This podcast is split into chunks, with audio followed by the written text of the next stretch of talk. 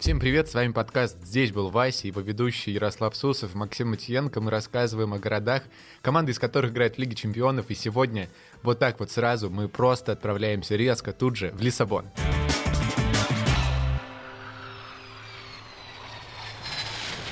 Максим, ты очень быстро полетел в Лиссабон. Лететь, мне кажется, в него чуть больше 30 секунд, э, которые ты сейчас его представлял. Но давай традиционно. Я не знаю португальского снова.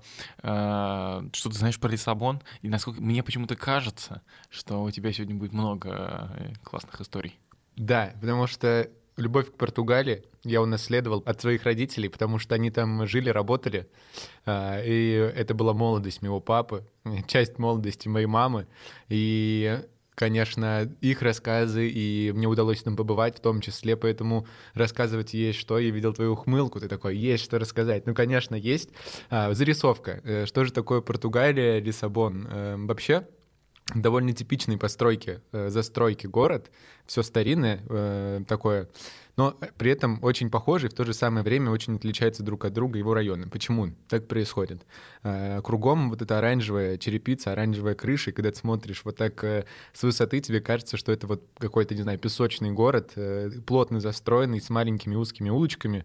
В то же самое время жители вот этих домов старинных пытаются разными способами стилизовать город — с помощью... То есть они его подкрашивают или что это? Они подкрашивают, они используют э, мозаику, они... Слушай, я представил, вышли ребята с завода и такие, ну, давай мозаикой сделаем красоту, типа, на доме или что-то такое. Я сложно себе представляю, чтобы там в, в каком-нибудь российском провинциальном городе люди просто так взяли такие, что-то наш э, дом немножко теряет стиль сталинского ампира, что-то у нас колонны как-то не так стоят, надо их немножко подшлифовать. Я сложно себе могу Ну, мне кажется, э, во-первых, ты упускаешь тот факт, что Португалия находится на побережье океана, а это очень сильно, мне кажется, влияет на менталитет людей. И это город э, таких свободных, э, мне кажется, чуть более нравов, чем любой Челябинск или любой другой город э, в России, а, потому что Потому что океан, потому что ветер, потому что здесь же находится крайняя точка в Португалии, которая, ну, в общем, крайняя точка Европы, с которой ты просто смотришь, и, и, и просто, и там океан. Мыс называется мыс Рока, и тут важно сказать, что это не Року из аватаров из мультфильма, и не Рок в смысле музыки, а тут твои друзья могут сделать фейспалм по поводу этой шутки, я понимаю, но это, это что-то другое. И здесь люди э, действительно с чуть большей любовью к солнцу, чуть большей любовью к природе относятся ко всему, что их окружает. Здесь люди, как-то, мне кажется, вообще в целом, э, да, они, конечно, стрессные, эмоциональные, но они еще и добры, потому что ты знаешь, как э, проходит парковка вообще вот в таких городах типа Лиссабона?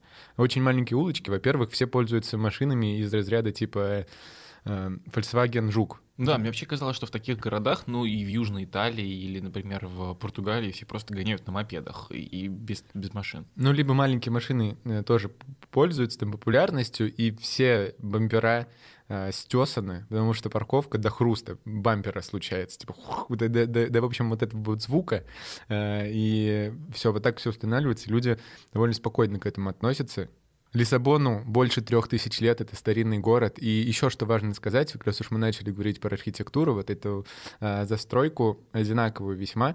Учитывая, что Португалия долгое время была страной-колонизатором, то в колониях тоже очень много такой португальской э, архитектуры, которая во многих э, городах нового света сохранилась, потому что вот э, вот так они ее... Что не понимаю, твой танец? Да, да, я танцую. Я когда ты говоришь про колонии, я сразу вспоминаю музыку Сезарии Воры, великой певицы из Кабо-Верде, которая пела великолепные песни на португальском языке.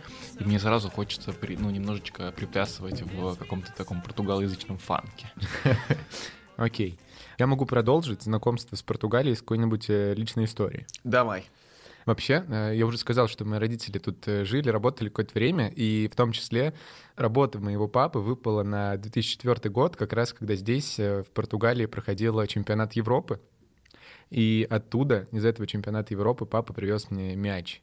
Он вообще спрашивал, типа, я помню, как вот этот разговор состоялся, я был, значит, у бабушки с дедушкой на Украине, и он говорит, что тебе привезти такого футбольного? А, о, а, мяч. Говорит, хорошо, будет тебе мяч. И он привез э, вот тот мяч, который Adidas специально под э, этот чемпионат э, сделал, опубликовал, и который мы играли на, на турнире. Это был Adidas Ротейро. Ротейро, Adidas... великий, великий. Его обожает Глеб Чернявский, мне кажется. Он прожужжал все уши во время чемпионата Европы этим мячом. Вот у меня был этот мяч, мне его он достался, при привез. Это был красивый такой серебристый мяч э, с такими горизонтальными и вертикальными полосками, э, которые его украшали. Он был в такой пене, я помню, ну, в смысле, э, его большую оболочку составляла какая-то пенистая штука. Но мне этот мяч разрешали брать только на тренировке. Они проходили на газоне, и, соответственно, там этим мячом можно было пользоваться спокойно, потому что во всех остальных местах э, чаще всего футбольные площадки это были либо бетонные, либо что-то еще. И вот я однажды уговорил маму отдать мне его погулять с ним на улице, поиграть в футбол. Это был последний раз, когда, собственно, он использовался по назначению, потому что он в этот же день пробился, и дальше он был просто красивым э, таким декоративным украшением нашей квартире, слегка спущенным. Я не знаю, как это произошло. Возможно, кто-то позавидовал мне из старших э, соседей, пробил мой мяч, но вот такое воспоминание о футболе э, точно у меня осталось, связанное с Португалией прекрасная история. Я, к сожалению, не, не помню чемпионат Европы 2004 и э, великие матчи в Португалии российской сборной, и вот это то все знаменитое, что происходило тогда. Ну, конечно, важная веха в истории и российского футбола, и европейского, потому что тогда все-таки, ты сам помнишь, наверное, греки взяли чемпионат Европы, что было супер большой сенсацией. Кстати, тогда в Португалии, в той команде, которая в 2004 году выходила на поля португальских стадионов, э, выходили очень многие чуваки, которые... Чуваки? Ну, сейчас бы я бы сказал уже уважаемые футболисты, как Алексей Смертин. Кстати, сегодня Алексей Смертин э, приходил к нам в студию, и мне удалось с ним даже чуть пообщаться. Э, пожелать ему хорошего дня, и он вообще очень приятный человек. Я сегодня рассказываю это всем, кому только могу, очень классный мужчина, э, который, по крайней мере, создает впечатление очень хорошего человека. И вот он сегодня приходил и подумал, ну классно, сегодня то обязательно нужно записывать э, выпуск про Лиссабон. А еще мой папа, э, вот как раз-таки на чемпионате Европы, ходил на матч Россия-Греция, где мы, получается, смогли обыграть будущих чемпионов Европы. Про тот матч играли не в Лиссабоне, а в городе Э, Фару на стадионе Алгарве, но все равно это близко к Лиссабону. И если уж и делить Португалию на э, зону влияния Порту и зону влияния лиссабонских клубов, то Фару это все-таки будет ближе к Лиссабонскому. Поэтому это все очень точно подходит под наш выпуск. Спасибо, Максим. Хочется еще сказать, Э, кстати, заодно сказав э, тем людям, которые часто нам пишут в комментарии, почему вы не упоминаете всех э, русских и спортсменов из СНГ, которые играли в тех городах, про которые вы рассказываете. Специально для вас, дорогие друзья. Давайте хотя бы посмотрим просто на состав сборной России на Евро-2004. Тогда там играл Дмитрий Оленичев, футболист Порту, Андрей Коряка, после чемпионата Европы, который играл за Бенфику. Там играли Сергей Овчинников, который, как известно, играл и за э, Порту, и за Бенфику. Еще там были э, Марат Измайлов, который потом из Локомотива перейдет в Спортинг и еще поиграет за Порту. Еще в Португалии, э, конкретно в Бенфике играли Александр Мостовой, Василий Кульков, Сергей Юран – Фух, я не знаю, мне кажется, я кого-то еще забыл наверняка, но я знаю, что вы напишите в комментарии, кого я забыл.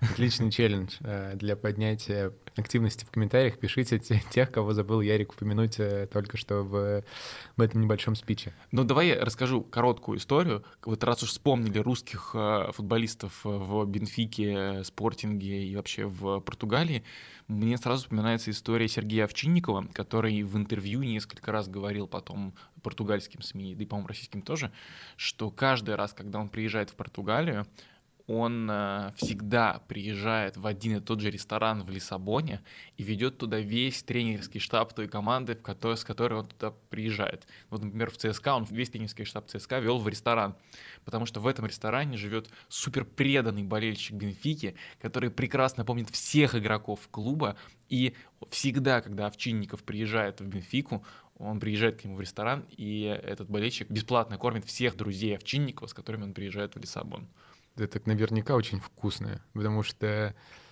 Таких морепродуктов, я тоже был в Португалии, я не помню никогда. Но есть еще одно блюдо, которое я просто обожаю, португальское, называется францезиньо. Мгм. По большому счету, это гигантский бутерброд. Это то, что хочется иногда есть, когда смотришь YouTube. Это, представь себе, хлеб, слой каких-то колбас а- одного вида, хлеб, слой других колбас, хлеб, слой еще каких-то колбас. Это и вот это все докторская на сорокопчетную, правильно? Так вот. Я, я, если честно, не удивлюсь, что там э, самого разного рода колбасы по- по- появляются. Но в том числе, короче, я это ел постоянно. Э, Постоянно ел эти бутерброды, не с соусом, они там э, с яичком. Вообще просто, просто. Сейчас вспомнил, есть захотел. А вообще я хотел э, продолжить нашу историю про чемпионат Европы и рассказать на примере него, как сильно любят там футбол. Потому что, как вы помните, тогда в финале э, Португалия проиграла Греции 1-0. Мгм. И этот э, день следующий, который вообще э, случился в Португалии, вот я специально сегодня спрашивал у папы, как, э, как это было, он говорил, что это был траур просто. Все ходили в каком-то подавленном состоянии, это было, было просто, ну, невозможно находиться людям в тот день вообще теле человеческом, они хотели где-то потихоньку отходить в мир иной, судя по тому, как они двигались, какой у них был настрой, и вообще, как сильно они переживали ту а, потерю. Очень сильно плакал э, Роналдо. э, Я только хотел тебя перебить и сказать, как же там плакал Роналду. А ты да, еще над ним все тогда потешались, в том числе в Португалии, как бы хихикали над тем, что вот э, почему он плачет, раз э, надо было просто прикладывать больше усилий. Но сейчас, конечно, к нему отношение совершенно другое, думаю, про это мы поговорим чуть позже. И папа э, работал в городе небольшом, маленьком, Сан-Жуа-де-Мадейро, который находится ближе к порту, на самом деле.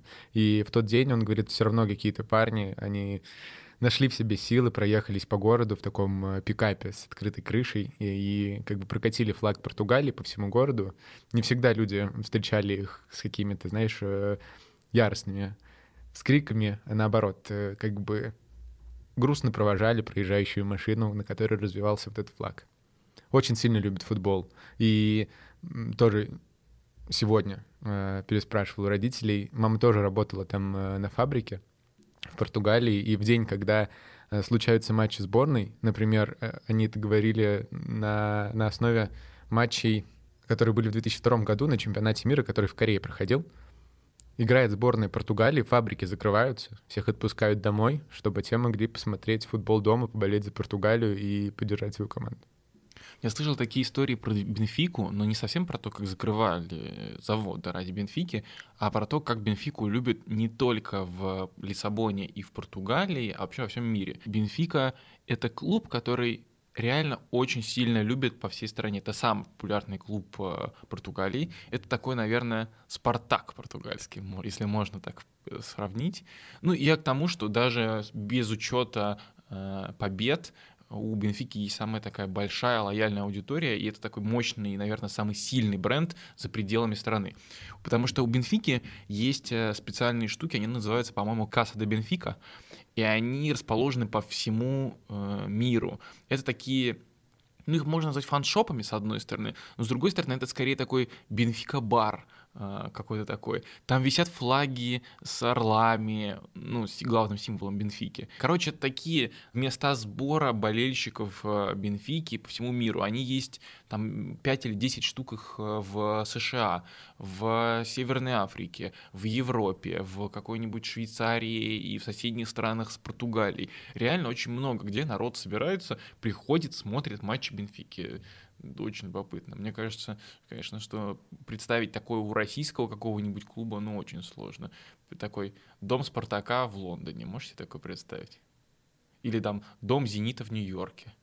Или дом Блин, Локомотива. вот конкретно с этими командами могу представить, что это дом конкретного какого-нибудь человека, у которого есть деньги, чтобы поехать и жить в Лондоне. Ну да, ну это скорее тогда уж, мне кажется, это наоборот должно быть. Дом Челси на Рублевке. Да, такое тоже бывает.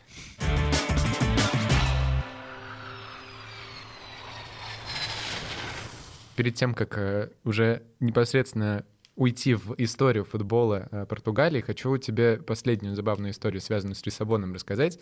И все, и уже точно погоним туда за футболом и 19 веком. Пойдем гонять мяч. Пойдем. Так вот, спросил у папы, папа, помнишь какие-нибудь забавные истории про Лиссабон? Он говорит, ну да, я как-то ездил туда делать вызов, делать вызов э, вам с мамой, чтобы вы приехали, и вроде бы как мы даже могли там остаться жить, но жизнь распорядилась так, что я теперь с тобой здесь записываю подкаст, э, вот. А мог бы с какой-нибудь э, португальской девчонкой кайфовать на пляжике и пинать мячик с э, португальскими выпускниками Академии спортинга? Непонятно, какая жизнь лучше, та, в которой оказался сейчас я, или ту, которую ты описал. Задумайся. Для моей девушки Задумайся. скажем, что это моя э, жизнь э, гораздо лучше. А, так вот, он ездил в Лиссабон, и он ездил не один, и они по дороге имели неосторожность, он сказал, зайти в парк, в котором отдыхали, цитирую сейчас папу, мальчики не той ориентации.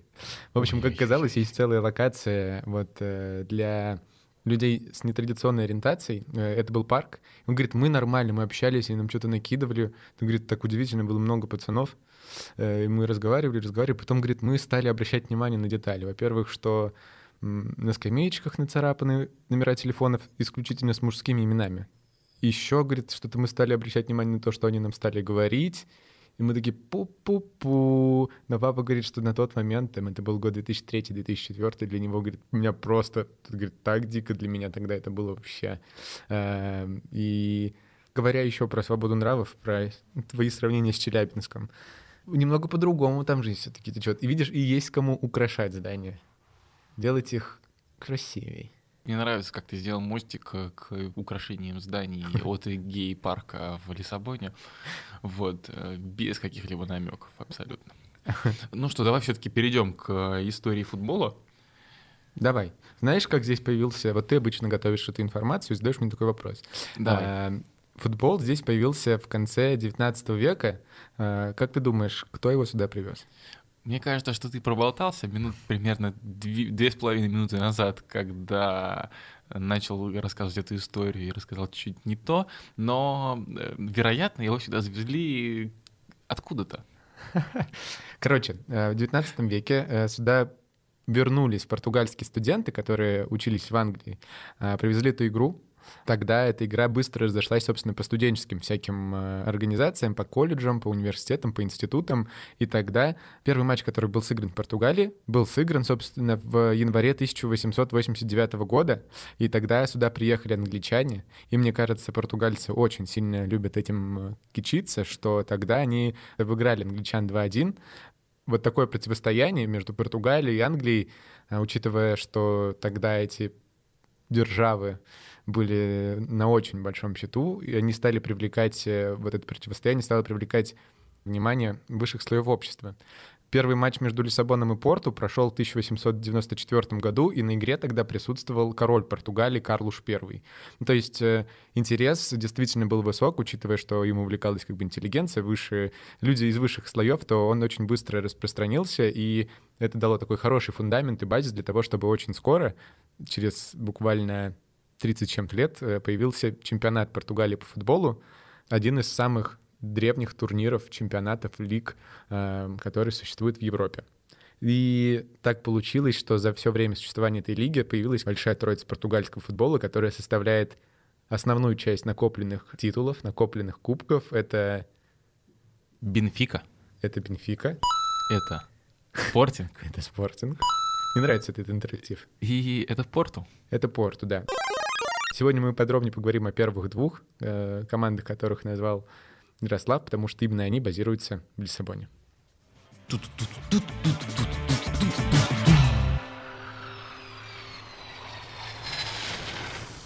Ну смотри, сегодня мы говорим про Бенфику и Спортинг. Я думаю, что когда-нибудь мы с тобой еще прилетим в Порту и поговорим про этот тоже замечательный клуб.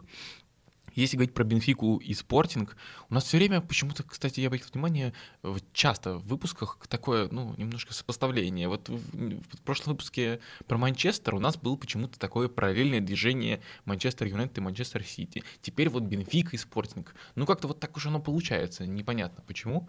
Наверное, потому что на этих противостояниях и держатся вообще футболы и строятся. Ну ладно, это мое лирическое отступление. Расскажу все-таки про Бенфику и про Спортинг. Спортинг изначально вообще, это был такой, как ты был прав, говоря как появился футбол в Португалии, спортинг это был такой клуб интеллигенции, скорее такой более творческий, наверное. Ну вот что-то вот такого плана. Ну хотя бы потому, что спортинг-клуб Порту включал в себя сначала футбол, теннис и фехтование. Ну, теннис и фехтование сложно назвать э, видами спорта прям сильно рабочего класса заводов. Вот если пацаны с Манчестера дрались э, и медведи, э, значит, грызли собаки там, то здесь парни, значит, шпагой фехтовали и мячик как пинали. Ну, немножко другое было явно позиционирование. И, кстати, забавно, что и в португальский футбол он такой творческий, яркий, индивидуальный, а английский традиционный футбол, ну, как представляется, он такой жесткий силовой. Может быть, здесь какие-то корни есть? Вообще, по-разному представляешь даже, как люди бегают по полю. Те, которые значит, э, дерутся после работы и стравливают собак на медведей, и те, которые занимаются фехтованием. представляешь, да, насколько это разные манеры бега, где э, чуваки с Манчестера вот так прям наклонив э, корпус, бегут вперед с насупившимися бровями, то чуваки из спортинга такие ля-ля-ля. Мне так представляется, ну, по крайней мере, в основании вообще идеи спорта. Да, ну у Битвики чуть другая, я так понимаю, была ситуация. Хотя тоже не сильно далеко. Здесь, э, я так понимаю, не было фехтования, здесь была история с велосипедами, и, хотя здесь тоже были студенты. Здесь э, э, было чуть больше и чуть ближе к рабочему классу, и поэтому, наверное, Бенфика такой клуб, который более популярен у людей, может быть, нижних слоев общества. Хотя все это сейчас так сильно размылось, что сложно говорить, что вот это клуб рабочих, а это клуб фехтовальщиков и теннисистов. Так нельзя просто потому, что, например, Луиш Фигу, э, обладатель золотого мяча и воспитанник спортинга, он, например, э, и родом из очень бедного квартала, прошедший очень тяжелую судьбу, чтобы стать футболистом, и его уж точно нельзя относить к какому-то супервысшему сословию и вот так вот разбрасываться ярлыками. Но изначально, да, наверное, Бенфика и Спортинг изначально были чуть-чуть разные. И так было примерно всегда, просто потому что почти всегда Спортинг и Бенфика брали немного разную аудиторию и всегда бились за самые высокие места, Просто потому, что в Португалии футбол изначально был одной из важных моментов идеологии. Ты уже рассказал про то, что на один из первых футбольных матчей здесь пришел, блин, король. Это уже что-то говорит. В Англии футбол, блин, запрещали, а тут король пришел на первый матч. Нифига себе другое отношение. Потом, когда власть изменилась, и к ней пришел э, знаменитый диктатор Антонио Ди Салазар, который правил с 32 по 68 год, довольно большой срок, у Салазара футбол был одной из важных частей э, идеологии вообще всей страны, просто потому что у Салазара была такая как бы кредо, это 3 F. Это фаду, это популярная народная португальская музыка, это Фатима, такая святыня с Девой Марией, и футбол. Поэтому футбол здесь был практически частью важной политической системы. Зачем это было нужно? Я вижу, не мой твой вопрос. В одном из материалов, который я прочитал на эту тему, считается, что Салазар таким образом отвлекал внимание простых людей населения от экономических проблем, от политики, от э, сложностей просто в стране. Пусть они лучше в футбол играют, чем на митинги ходят. М-м-м. Интересно. Короче, Салазар сильно поддерживал футбол, и это, кстати, похоже, если ты вспомнишь э, историю с Венгрией, например, про которую мы рассказывали в первом сезоне подкаста «Здесь был Вася», там тоже поддерживали футбол, чтобы народ не сильно смотрел по сторонам, а лучше занимался, например, этим. И сам Салазар очень любил футбол и очень сильно болел за Бенфику. Плюс еще тогда, как раз-таки в 60-х годах, если ты помнишь, тогда было освобождение Африки довольно серьезное, и люди, которые, и очень много людей приезжало из Африки, в частности в Португалию, из африканских колоний, Ангола, Мозамбик, Кабо-Верде, Сан-Томе и Принципе, они все приезжали в Португалию, нужно было каким-то образом интегрироваться в общество, и футбол был одним из таких способов интегрироваться, потому что потомки этих иммигрантов и переселенцев уже стали гражданами Португалии и во многом важными футболистами будущего э, состава сборной Португалии. Ну или, например, надо обязательно сказать здесь про величайшего абсолютно Эусебио, человека, который родился в Мозамбике, который тогда еще, когда он родился в 42 году, был португальской колонией. И Эусеби — это человек, который во многом объединяет э, Бенфику и Спортинг, как это ни странно. Вот кажется, да, что Эусеби — это суперлегенда Бенфики, это лосять золотого мяча и человек, который, наверное, один из важных символов всего португальского футбола. Но вообще-то Эусеби объединяет оба клуба, потому что когда он был маленьким и играл еще в Мозамбике, там были фарм-клубы э, Спортинга и Бенфики, и они активно следили за молодыми пацанами, но Эусебио не брали почему-то в фан-клуб Бенфики, хотя и он, и его старший брат, и вся его семья болела за Бенфику. Его не брали, и он очень сильно расстраивался по этому поводу. Ну и мама сказала ему, ну давай ты пойдешь в спортинг, ну на годик там поиграешь, ну ничего страшного. Он пошел в спортинг, его там взяли, и он просто начал разрывать. Он там фантастически играл.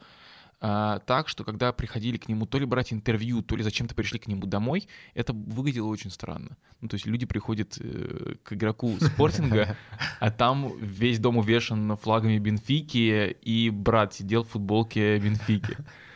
Это было прям супер странно.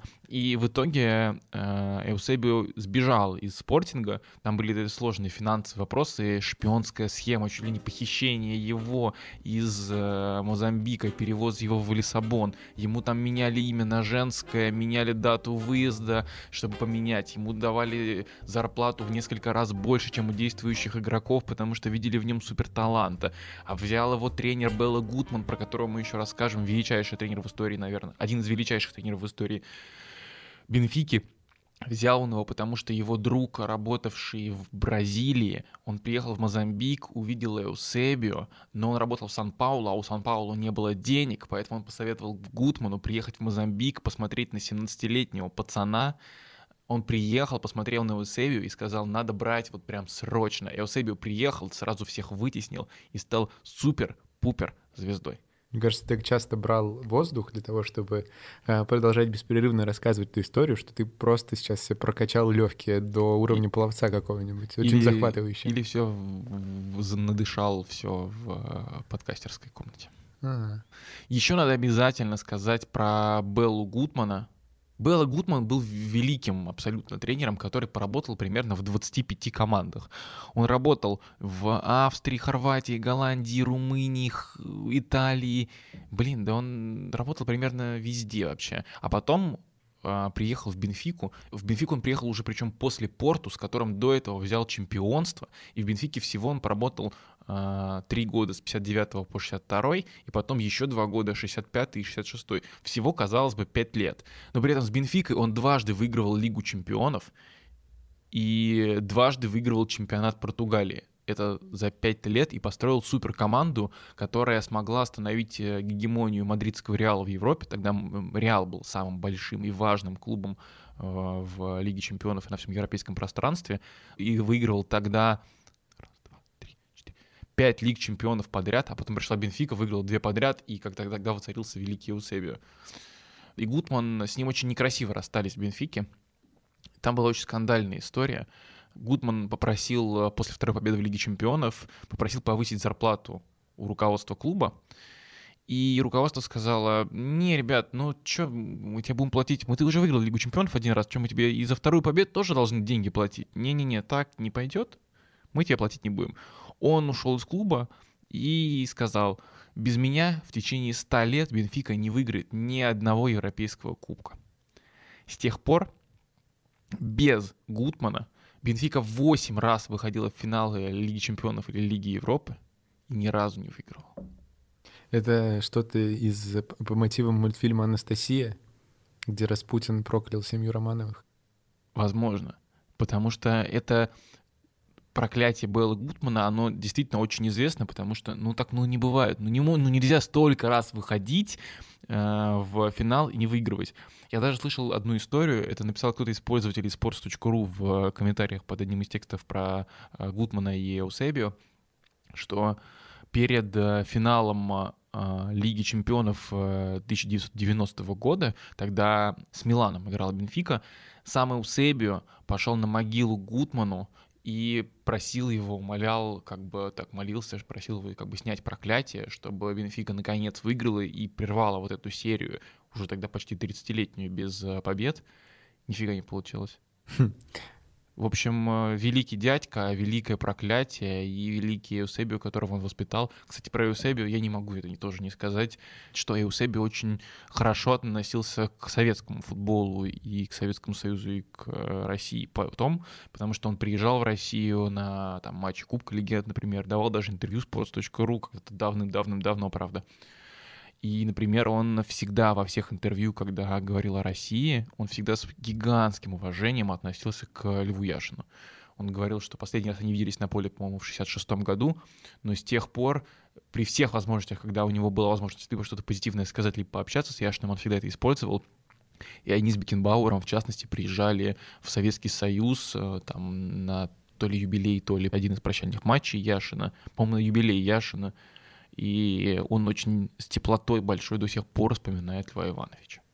Вообще, насколько мы знаем, Португалия является таким одним из центров развития тренерской мысли а, и вообще э, такая специфичная локация для рождения вообще э, гениев футбольных. Возможно, я, конечно, преувеличиваю, но эм, для того, чтобы узнать про то, как здесь делаются такие футбольные мозги. И о всей этой шикарной португальской тренерской школе и о гениальной тренерской мысли и футболе в Португалии нельзя не поговорить с Вадимом Лукомским, гением футбольной тактики не только sports.ru, но и всего российского скаутинга, футбола, аналитики и всего на свете. Я не знаю просто, что нужно правильно перечислить. Ну, все слова, которые футбольные ты знаешь, мы думаем. Все, хорошо. Вадим, привет.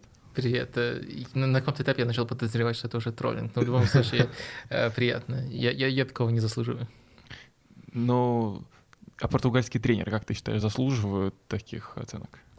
Португальские тренеры, да, потому что действительно, если посмотреть, э, сопоставить просто, э, сколько португальских тренеров работает в европейских топовых э, лигах и в, внутри страны по-прежнему еще есть несколько очень хороших тренеров, то да, это впечатляющее достижение, но вот если расширить это до португальской тренерской школы, тогда начинаются вопросы, потому что не факт, что есть какая-то четкая школа, потому что это очень разные тренеры, и если мы про Испанию, Италию, Голландию можем какие-то стереотипы сложить, и они будут, ну, процентов на 60 хотя бы соответствовать практически любому тренеру, детали будут отличаться, то буквально диаметрально противоположные э, тренеры могут, э, могут быть найдены, если мы будем изучать португальских э, тренеров, которые весьма неплохо котируются в Европе. И даже вот недавняя смена тренера в португальско-английском клубе Вулверхэмптон, с одной стороны, ну, ну ушел, э, и пришел Бруно Лажа. С одной стороны, это преподносится как э, преемственность, э,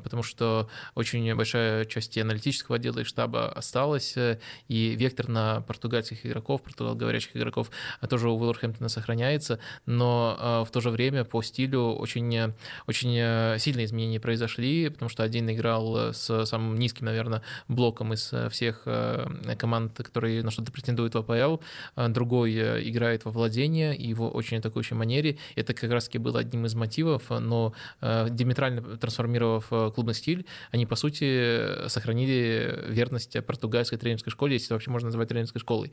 Но если все-таки пытаться найти какой-то общий элемент, то это человек по имени Витор Фраде и тактическая периодизация. С одной стороны, это звучит очень красиво, что вот э, был такой недооцененный революционер, за ним все подтянулись, и там Мауриньо, и Виллаж Бош, и новый новые португальские тренеры, тот же там Нуну, они все э, выделяют этого человека, как повлиявшего на них очень сильно, но на самом деле э, идея Фрады, которые действительно легли в основу э, школ тренерских португальских, ну, не, не вот этого понятия португальской тренерской школы, а вот конкретно заведений, где они обучаются, они просто очень общие, могут очень по-разному применяться. Грубо говоря, тактическая периодизация сводится к тому, что не должно быть упражнений, которые не связаны напрямую с ситуациями, которые воспроизводятся в матчах. То есть не надо бесполезно бегать, нужно только привязывать любое упражнение, даже на физику, к тому, с чем игроки реально будут сталкиваться в матчах.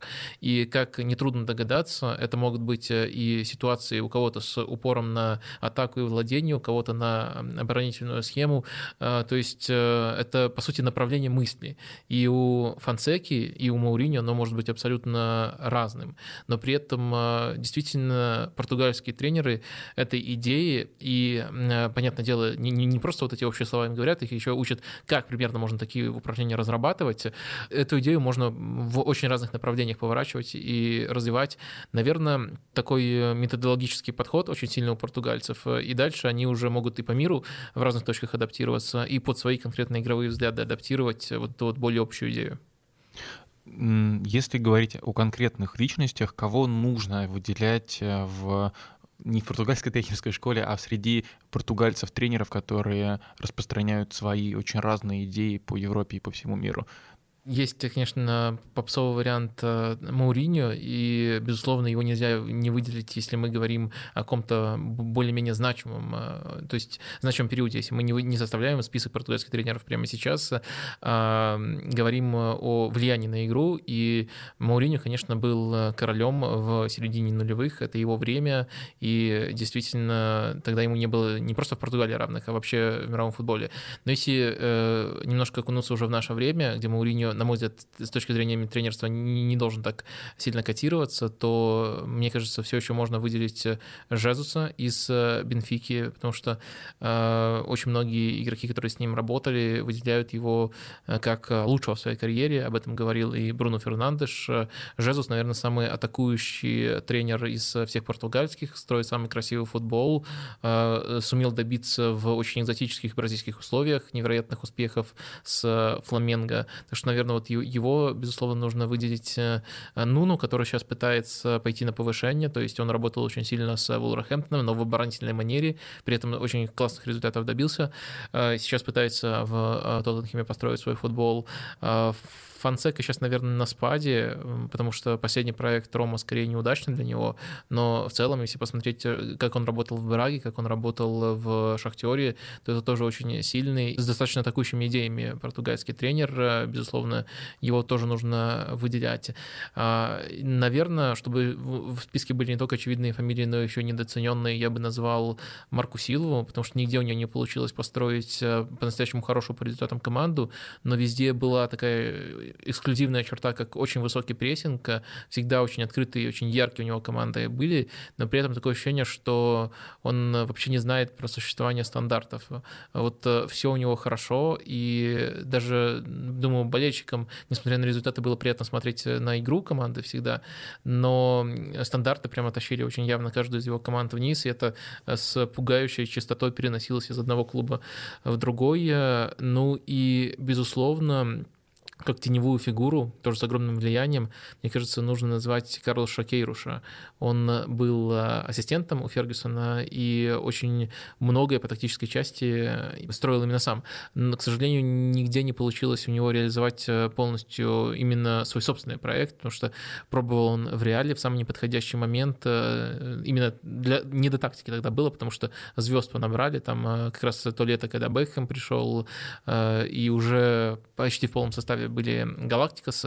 А, и в сборной Португалии тоже, мне кажется, он в не самый лучший момент оказался. И дальше вроде как он здорово работал с некоторыми другими сборными, там Иран, Колумбия, но все-таки это не самые заметные работы. А, ну вот первый, кто мне пришел в голову, пожалуй, вот я их назвал. Амарим, ну то есть... Да, и, и, да угу. ну, нужно о нем тоже сказать, потому что... Главный тренер спортинга сейчас. Да, потому что это тренер, за которого 15 миллионов заплатили, это невероятные деньги для э, тренерского назначения, и, по сути, они уже окупились, потому что спортинг э, как раз после этого трансфера тренерского уже выиграл э, лигу. Это, по сути, первая в этом веке победа спортинга в чемпионате Португалии. Это нестандартная ситуация. Ну, в Лиге чемпионов пока не очень здорово у него получается, но у него тоже очень интересные идеи. Чем-то по организации без мяча они напоминают Челси Томаса Тухеля. Э, можно такую аналогию провести. И действительно это сделают очень здорово. Тоже хотел сказать, что ты вроде бы готовишься, думаешь, так, ну ладно, я вот этот вопрос задам, вот это еще спрошу, а вот это вот э, подспрошу. Но ты задал два вопроса, и мне кажется, вполне себе хорошее впечатление вообще теперь имеешь о о тренерах Я Португалии. преисполнился сильно очень сейчас, честно говоря. При этом мы не говорили, не сказали ни про Фернандо Сантоша, ни про великого Руи Виторио, ни слова не сказали. И при этом погрузились в нереально крутой мир а, португальских тренеров и с их разными мыслями, философиями. И поговорили и про попсовых, и не про попсовых. Кажется, получился очень глубокий, интересный, хоть и короткий такой Э, комментарий. Мне кажется, это как раз-таки все логично и последовательно, что мы не поговорили про Руи Виторию, но поговорили про и сильных попсовых, и сильных не попсовых, и теневых героев, про всех хороших португальских тренеров. А Руи Виторий не очень хороший. Это не для подкаста. Да это... можно и для подкаста. Э, погугли, что о нем говорил Жезус. Я с ним полностью согласен. Понял, хорошо. Вот погуглите и напишите нам в комментариях. Мы тоже погуглим и проверим, хорошо ли вы погуглили и написали в комментариях. Класс. Спасибо тебе большое, Вадим. Кажется, здорово, классно и глубоко и интересно, как всегда. Спасибо, что пригласили.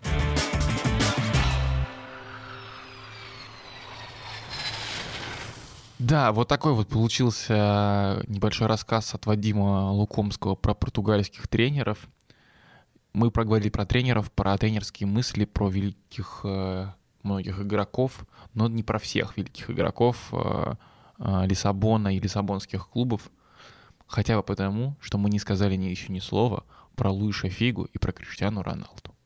Вообще, мне кажется, назвать Криштиану игроком исключительно лиссабонским, э, возможно, не совсем справедливо по отношению ко всей Португалии, потому что сейчас Португалия — это просто, это икона, это мессия, это самый, наверное, популярный, известный человек целой страны, это человек, с которым э, связаны, наверное, самые громкие успехи Португалии на международных э, соревнованиях, и я думаю, что каждый человек в Португалии, где бы он э, ни жил, близко с Лиссабоном, дальше от него, ближе к порту, либо где-то еще э, называет его просто э, человеком, который исключительно из Португалии, а не привязан, возможно, к какому-то конкретному месту в этой стране. Да, сто процентов. Конечно, ты прав, Роналду все-таки родился на Мадейре вообще. Угу.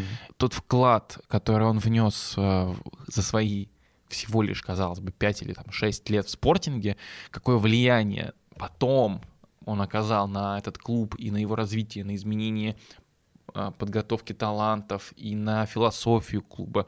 Оно очень большое для всей, и важное для всей Португалии, и для спортинга одно из определяющих. Это, наверное, одна из самых эффективных академий, если говорить сравнительно с уровнем клуба. Сейчас, наверное, по уровню бюджетов и по уровню финансовых возможностей в Португалии два гегемона, все-таки не три. Сейчас спортинг, кажется, немного отстает по финансовым возможностям от Порту и от Бенфики. У них другой уровень популярности, у них другой уровень возможностей трансферных, у них, в принципе, немного другая, другое позиционирование, потому что э, Порту, мы об этом поговорим, больше ориентируется на южноамериканский рынок, Бенфика просто агрегирует всех э, ярчайших игроков со всей Европы и Южной Америки, а спортинг большие силы оказывает на то, чтобы развивать ребят либо из бывших э, португальских колоний, либо из самой Португалии и выискивает талантов внутри страны. И яркий показатель того, что спортинг — это суперэффективная академия, это то, что через нее прошло два обладателя золотого мяча.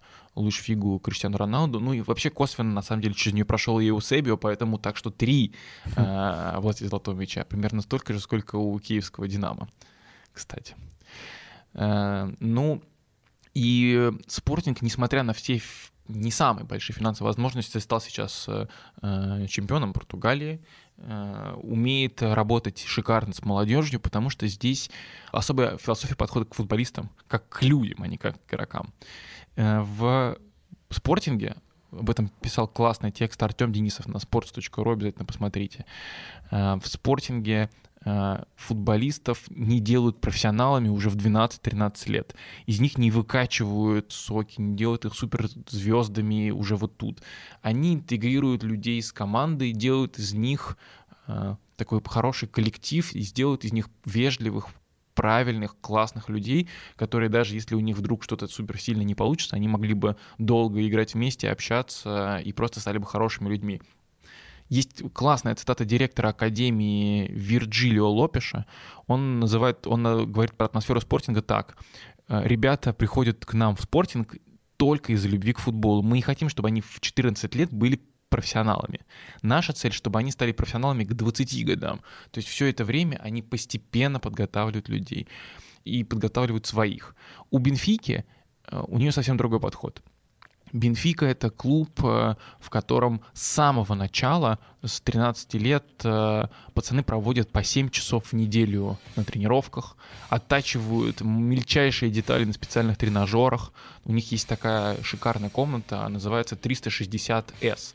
Э, значит, здесь это ты стоишь, короче, на таком поле, маленьком квадрате. Ну, не знаю размер, но может быть 2 на 2 или там 5 на 5. Ну, он совсем небольшой, правда. Туда может поместиться там 3 человека максимум. И на экранах вокруг этого поля какие-то все время отрабатываются в игровом формате э, необычные ситуации. Например, тебе нужно отдать точно пас на набегающего соперника. Этот соперник или там твой партнер по команде, он бежит как бы как виртуально по стене. И ты должен отдать ему точно в пиксель в правую ногу условно. Или на скорость, на реакцию попадать в отдельные точки в воротах, которые компьютер сам подсвечивает, там девятки и шестерки. Поразительный уровень профессионализма и подхода к этому и при этом э, у Бенфики поразительная академия в том плане, что здесь сильно прокачивают лучшие качества футболистов. И если кто-то в чем-то отстает, здесь не такого, как иногда бывает в России. Ну давай, вот ты в своем возрасте э, должен биться, э, ты должен быть мощный, крепкий, сильный и так далее. Такого нет. Например, была такая история с Бернарду Силвой, одной из звезд Манчестер Сити прямо сейчас. Он в свое время, когда ему было лет 13, он сильно физически отставал от от э, сверстников. Технически он был в полном порядке, но он маленький, щуплый, и прям, когда он играл со своими пацанами, просто его выносили, не давали ему ничего делать. Что сделали в Бенфике? Его поставили с э, пацанами на год младше чтобы среди них он смотрелся физически, например, на том же уровне. Он прокачивал свою технику и постепенно набирался мощи. И когда он стал готов, он стал уже разрывать и на более взрослом уровне. Вот такой вот разный подход, с одной стороны, у спортинга и у Бенфики, но с другой стороны, у обоих суперэффективный, потому что Бенфика — это самый доходный клуб по трансферам в Европе, ну вообще-то, на самом деле, наверное, в мире. Э, за последние 15 лет они заработали миллиард двести миллионов евро. Прикинь. У спортинга цифры, конечно, гораздо скромнее, но у, у спортинга с учетом того, какие могут быть здесь вложения и какой не такой высокий уровень популярности, здесь э, эффективность тоже достаточно высокая. Мы много э, поговорили про футбол, про бизнес, про спорт в Португалии. Э, если честно, у меня очень много эмоций, э, потому что мне очень нравилось, во-первых, тебя слушать. Это был э, потрясающий рассказ, и просто не хотелось тебя перебивать. А во-вторых, потому что это действительно связано вот э, так честно с моими родителями и с моим детством. Э, хочу быстро тебе рассказать историю про то, как сильно мне бы хотелось туда вернуться и как сильно я скучаю по Португалии. Давай. Когда моя мама работала там, это такая, знаешь, типа семейная байка, все сидят за столом, мама ее постоянно рассказывает. Папа хорошо достаточно говорил по-португальски, учитывая, что он там прожил чуть дольше, и чуть быстрее схватывал. Мама э, не так быстро училась языку, и она, когда приходила вот э, на фабрику, на которой работала, она как-то принесла фотографии, которые бабушка отправила ей со мной, и там, значит, э, тоже это не знаю, откуда в моей семье это было, но у меня вот так на дубленке обычной э, были погоны пришиты. Э, интересно так. Значит, э, мама показывала на заводе своим коллегам эти фотки, и они спрашивают у нее, «Солдаты, это значит, скучаешь?» А мама говорит, да, солдат, солдат. Вот, поэтому э, очень скучательно на фоне всего этого. Я надеюсь, для тех, кому также интересно Португалия, для тех, кто там э, мог провести какую-то часть своей жизни, также было интересно окунуться вот в эту историю футбольную и не только э, относительно всего португальского футбола, а в большей степени лиссабонского. Да, мы, кажется, вроде бы неплохо окунулись в португальский Лиссабон, поговорили про отличия разных клубов, про разные методы воспитания и про суперзвезд э, португальского футбола. Но теперь надо переходить к гостю. Поговорим с журналисткой Юлией Яковлевой, для которой Лиссабон, мне кажется, это, я даже не знаю, первый или второй дом для нее. Вот сейчас у нее и спросим об этом.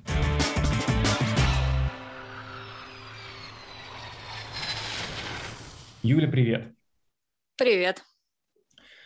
Ну что, для начала хотел бы спросить у тебя, как у человека, который знает Лиссабон лучше, мне кажется, всех, кто, кто там живет и знает, и был там, расскажи, проведи небольшую экскурсию по главным таким футбольным местам а, Лиссабона, что нужно посмотреть, куда надо сходить, чем они отличаются, и какой такой традиционный путь болельщика в португальского до стадиона. Слушай, ну мои главные достопримечательности футбольные – это стадион Алвалада, где играет спортинг, потому что я болею за спортинг. Вот. Поэтому первым делом, как приезжаю, я, конечно, иду туда, в основном, чтобы в местный магазин, чтобы купить форму и прочие, прочие вещи. А, вот. А помимо этого можно сходить, по, походить по центру города, посмотреть э, на окна. Очень часто можно заметить, как там вывешивают флаги там, либо Бенфики, либо спортинга. В основном, конечно, Бенфики. Также в центре города есть местные магазины, посвященные тому или иному клубу. Вот. Ну, что касается Бенфики, понятно, опять же, стадион. В центре, в самом Лиссабоне, а, каких-то таких вот знаковых мест, а, ну, я, по крайней мере, не встречала. То есть обычно это стадион, вокруг него идет вся жизнь. То есть туда как перед матчем приезжают люди, общаются, э, там разговаривают, что-то делают там за пару часов до матча. То есть вся движуха идет там. Каких-то конкретных баров там, вот такого я никогда не видела, чтобы там люди собирались и уже потом двигали на игру. В чем главное отличие португальских болельщиков и от российских, и между собой, если сравнивать э, фанов Бенфики и Спортинга? Я бы сказала, тут не различие, а скорее сходство в том, что они все сумасшедшие просто болельщики, и даже иногда случаются там драки внутри своей команды, потому что там ультрас вообще очень ну, как даже сказать, не знаю, злобные, не знаю, если это правильное слово, но очень эмоциональные, да, и они, э, бывает, что там а, одна группировка ультрас э, что-то не поделит с другой, и на матчах всякое бывает. Я как-то раз видела, ну, не то, что своими глазами, а видела по трансляции, что э, болельщики спортинга на, на трибуне, которые выделены именно ультрас, они бывают, что там э, происходят какие-то некие столкновения, драки. Это именно э, потому, что они э, как то правильно выразиться-то, потому что они э, хотят быть лидирующие э, ультрас, и из-за этого какие-то возникают у них недопонимания. То есть потому что, ну, э, не знаю, у нас как-то единый фронт, ну, понятно, что у нас тоже есть э, свои группировки, но есть какая-то одна лидирующая, там такого нет. Там э, спортинга, например, как минимум три этих группы, да, и каждая борется там за превосходство. Поэтому возникает недопонимание между лидерами групп, э, между другими там ультрас. И вот такой происходит замес иногда. Но редко, конечно, не сказать, что это каждый матч. Ну, наверное, все слышали о том, как э, болельщики спортинга ворвались на базу клуба, а, дубасили футболистов, а, ну, спокойненько уехали, их потом даже судили из-за этого. Вот. Были, кстати, случаи с нынешним тренером Руем Витори, который в Витории Гимарайш только начал тренировать, а к нему же на базу ворвались 30 человек и хотели всю тренировку остановить. Вот. Наверное, в этом плане. То есть более эмоциональные, но быстрее, быстро отходчивые. Вот ты сказала что, ну, про Руи Витории и Виторию Гимараидж, а как, как вообще эм, болеют за маленькие клубы в Португалии? Ну, конечно, в каждом клубе есть э, свой такой небольшой, небольшая группа болельщиков, но, естественно, не сравнить э, с тремя грандами, ну, особенно с Бенфикой, потому что часто как есть э, Бенфика и все, кто против Бенфики. Иногда даже так делят болельщиков в Португалии. Вот, понятно, что есть болельщики Порту на севере, болельщики Спортинга. Вот, во всех остальных частях, во всех остальных городах часто болеет за ту же Бенфику. То есть я не раз это видела в том же Стуболе, где есть своя команда, Витория Стубол, в принципе, она играла до недавнего времени в премьере, но э, часто просто слышишь на улице разговор про Бенфика, Бенфика, Бенфика, ничего, ничего про Стубол. То есть люди реально э, во всех городках, очень многие болеют за топ-3. Э, но, естественно, набирается там тысяч пять, которые приходят на матчи своих любимых команд. Ну, как пример, я не знаю, можно назвать Белиненсиш, не который сейчас играет в примере, а который э, выбирается с четвертого дивизиона, потому что они разделились теперь два Белиненсиша. Вот, и тот, который в четвертом дивизионе, он считается историческим клубом, и там есть вот такие группа энтузиастов, которая э, помогает клубу, помогает игрокам, э, и, собственно, болеет за него, то есть реально вот такие хардкорные болельщики, которые не бросают клуб, и которые там не перебегают к Бенфике, к Спортингу и к Порту, ну, то есть не Глоры. Вот. Ну, то же самое можно сказать, допустим, и про другие там города, типа Лерии, например. То есть команда в третьем дивизионе, но там есть там 500 тысяч болельщиков, которые всегда придут. Неважно, где команда играет. И поддерживают, кстати, довольно громко. То есть со всеми атрибутикой, со всеми с барабанами. То есть не скажешь, что это, конечно, немного, но, тем не менее, такие болельщики имеются. А, насколько я понимаю, там вообще культ Криштиану Роналду. Ты как болельщица спортинга, расскажи, насколько это важная культовая фигура для клуба.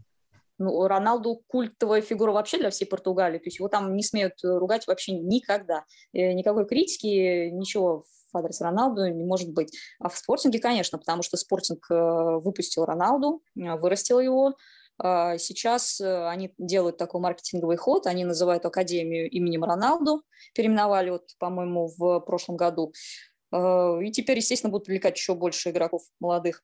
Но это действительно это кумир кумир э, всех игроков спортинга, кумир всей Португалии.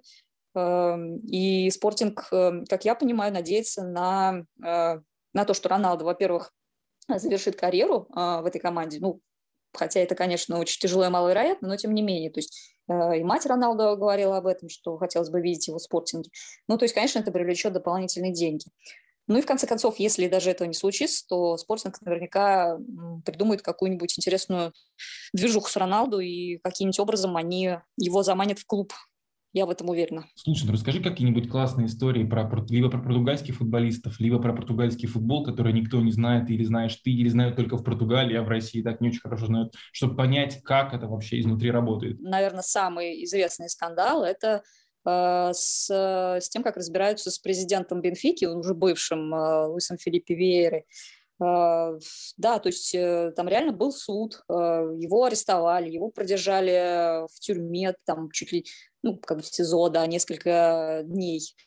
Вообразить такое в России, конечно, мягко говоря, тяжеловато. Вот. В Португалии же, благодаря сливам различных документов португальского хакера, благодаря открытому расследованию там которое велось там 2-3 года, прослушкам, а, им удалось э, вот этого президента вывести на чистую воду, потому что, как оказалось, он заправлял практически ну, такая футбольная мафия. То есть человек, у которого были знакомства вплоть до премьер-министра Португалии, там все болели за Бенфику, естественно, в результате все там арбитры, а, и прочие, прочие футбольные люди, они все а, в какой-то период времени благоволили Бенфике. То есть судили в пользу, свистели в пользу Бенфики и прочее, прочее. То есть не сказать, что это был прямой открытый подкуп, но, тем не менее, воспользовался своей властью человек. Поэтому сейчас его судят. А, процесс долгий, как я понимаю, и на данный момент он сумел откупиться, то есть его там а, отступные, так сказать, составляли сколько? 3 миллиона, по-моему, чтобы он вышел на свободу и жил в своем, в своем доме вместо нахождения в тюрьме. Вот, и теперь э, у Бенфики новый президент, это Руй Кошта, причем проголосовали болельщики Бенфики просто практически единогласно. И, как я понимаю, все-таки они поддерживают именно этот курс антикоррупционный. То есть, хоть, конечно, всем нравилось побеждать а, судейством и прочим, но все-таки им важно, чтобы была какая-то составляющая конкурентная. Вот такая история. Кто реально в Португалии может сместить вот эту вот э, супертройку, и о ком надо знать и говорить уже сейчас, чтобы не быть глором потом?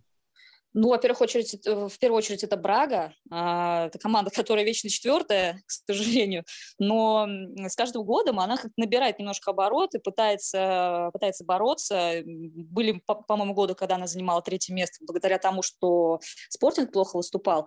Но а, минус в том, то, что команде не хватает финансирования, то есть э, бюджет трансферный, он просто в 2-3 раза ниже, чем а, у топ-3.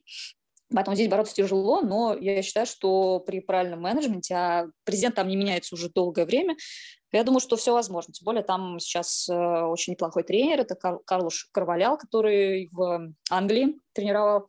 Я думаю, что вот у них может получиться зацепиться. Э, может быть, не в этом сезоне, вот не знаю, потому что топ-3 сильны, но есть такая вероятность.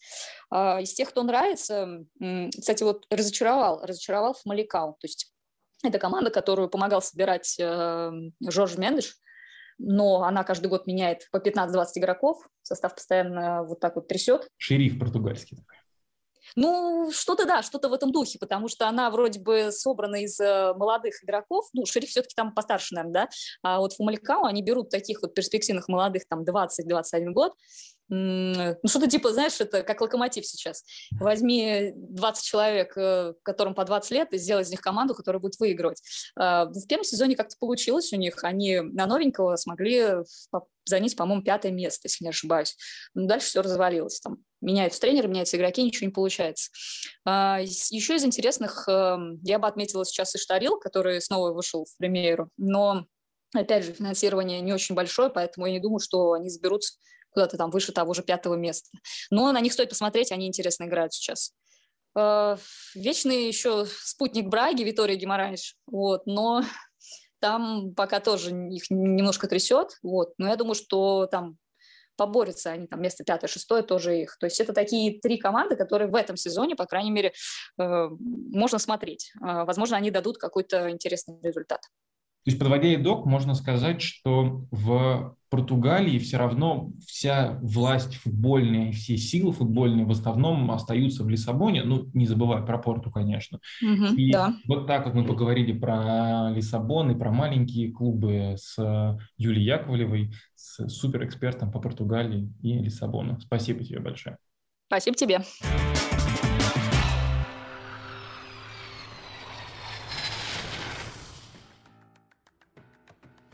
Ну что ж, это был четвер... уже четвертый выпуск. Четвертый. Это был уже четвертый выпуск э, второго сезона Лига Чемпионского сезона подкаста. Здесь был Вася. С вами были не Вася, а Ярослав Сусов и Максим Матиенко. Мы, кажется, поговорили про Лиссабон. Хм, и, кажется, да. и, кажется, погрузились в разные вещи глубокие, связанные с футболом, культурой и байками семьи Максима. Поэтому мы надеемся, что вам понравилось. Слушайте на, нас на любимых и удобных вам платформах Spotify, Яндекс Музыка, Google подкасты, Apple подкасты. Читайте sports.ru, любите Португалию и футбол, как их любим мы. Всем спасибо, пока.